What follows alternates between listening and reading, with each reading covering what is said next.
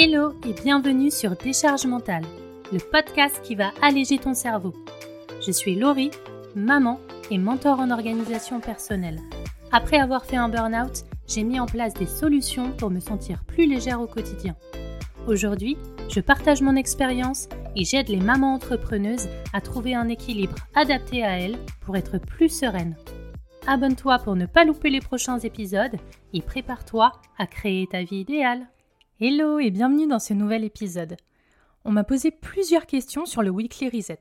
Alors du coup, je me suis dit que ça ferait un super épisode de podcast. Ça a clairement été un grand changement dans ma façon de m'organiser. En fait, j'ai découvert ça notamment en commençant tout simplement par mettre en place un CEO Day dans mon business.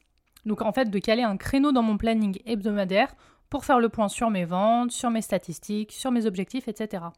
Et en fait, c'est en lisant S'organiser pour réussir de David Allen ou Getting Things Done en anglais, que j'ai compris que je pouvais aussi ajouter le perso dedans. D'ailleurs, je t'en parle dans l'épisode précédent, comment j'ai organisé ma to-do list grâce à la méthode GTD, et je te mets le lien dans les notes de l'épisode.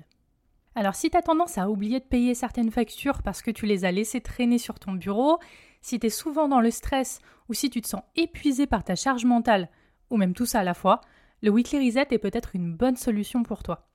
Donc au programme, on va voir c'est quoi un Weekly Reset, pourquoi en faire un et les trois étapes d'un bon weekly reset.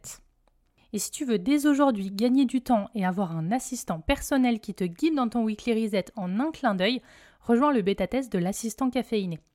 Grâce à l'assistant caféiné, tu vas pouvoir avoir une organisation plus saine de gestion des repas et de l'organisation de la maison, donc des courses, du ménage, etc réduire ta charge mentale et ton stress quotidien, ce qui favorisera une communication plus sereine et harmonieuse au sein de tes relations familiales et professionnelles, améliorer ton équilibre pro-perso, ce qui pourrait être valorisé et reconnu par ton entourage social et professionnel, développer tes compétences en gestion du temps et en organisation, qui peuvent être perçues positivement par tes proches et tes clients et du coup augmenter ton chiffre d'affaires, atteindre tes objectifs, ce qui peut contribuer à une meilleure estime de toi-même, et gagner du temps et te permettre de consacrer plus de temps à ton business, à ta santé physique et mentale et à tes enfants. Donc pour t'inscrire, je te mets le lien dans les notes de l'épisode. Alors c'est quoi un weekly reset? Littéralement, c'est de faire une réinitialisation hebdomadaire. Donc concrètement, c'est tout simplement le fait de mettre en place un créneau chaque semaine pour faire un peu de tri autour de toi, faire le bilan de ta semaine et préparer celle qui arrive.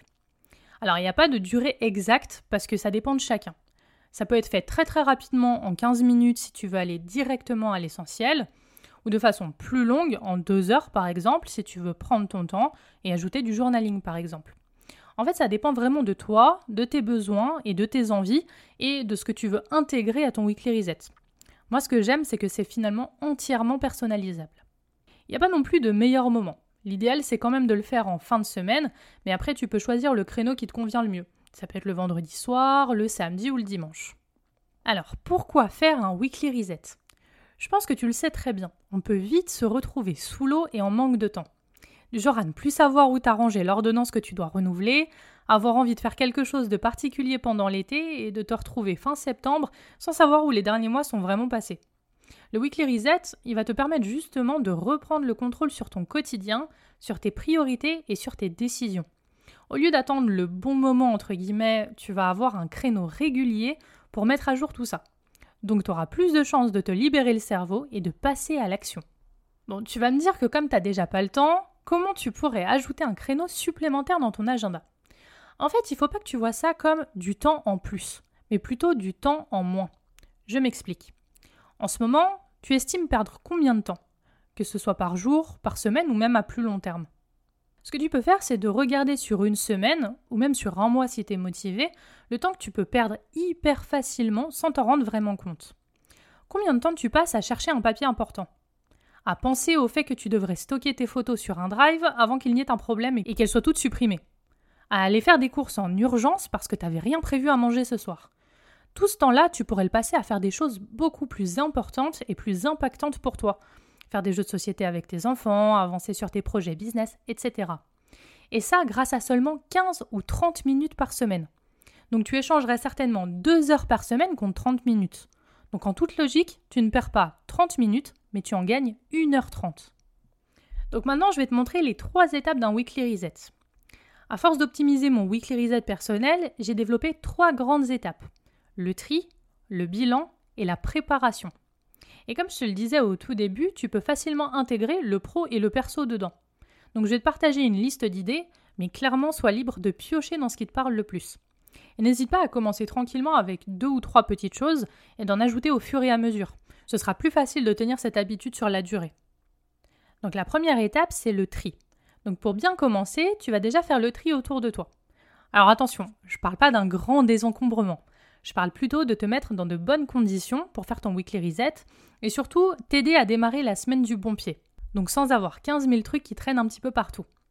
Donc tu peux par exemple nettoyer ton bureau, enlever l'étiquette caisse de ton portefeuille, jeter les aliments périmés, vider ta boîte email, vider ton dossier téléchargement, noter tes KPI en business, etc.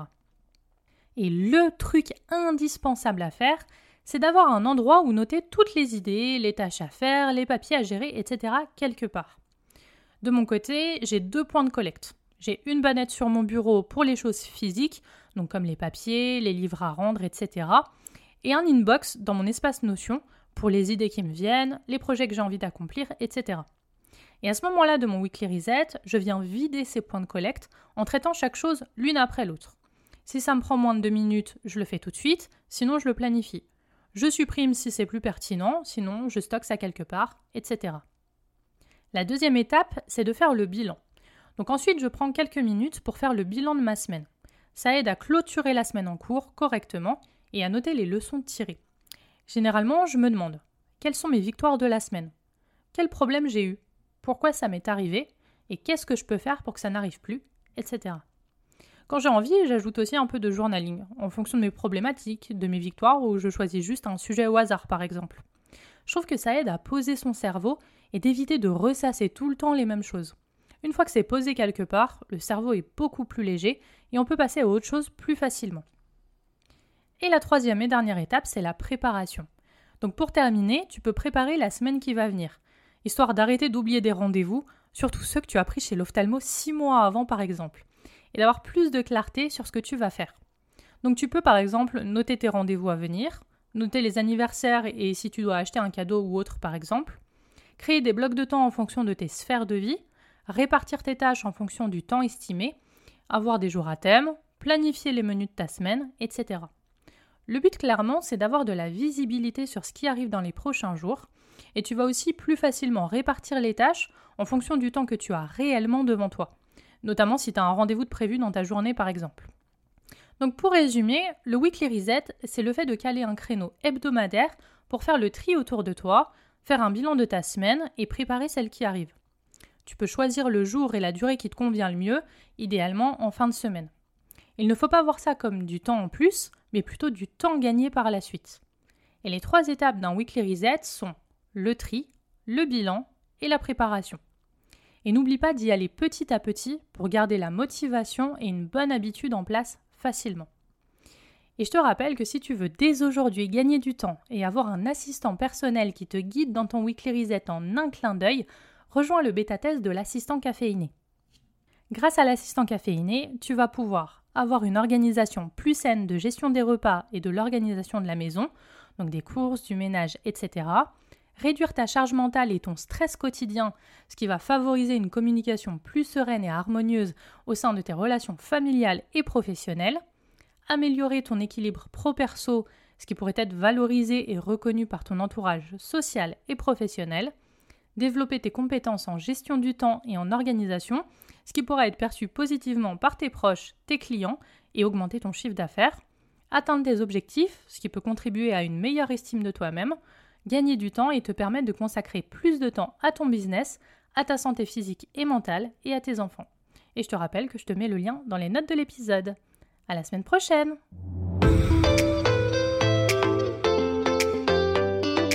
Merci d'avoir écouté cet épisode jusqu'à la fin. Si tu l'as apprécié et que tu veux soutenir le podcast totalement gratuitement, n'hésite pas à le partager autour de toi, à t'abonner et à laisser 5 étoiles et ton avis sur Apple Podcast ou Spotify. À très vite pour un nouvel épisode sur Décharge mentale.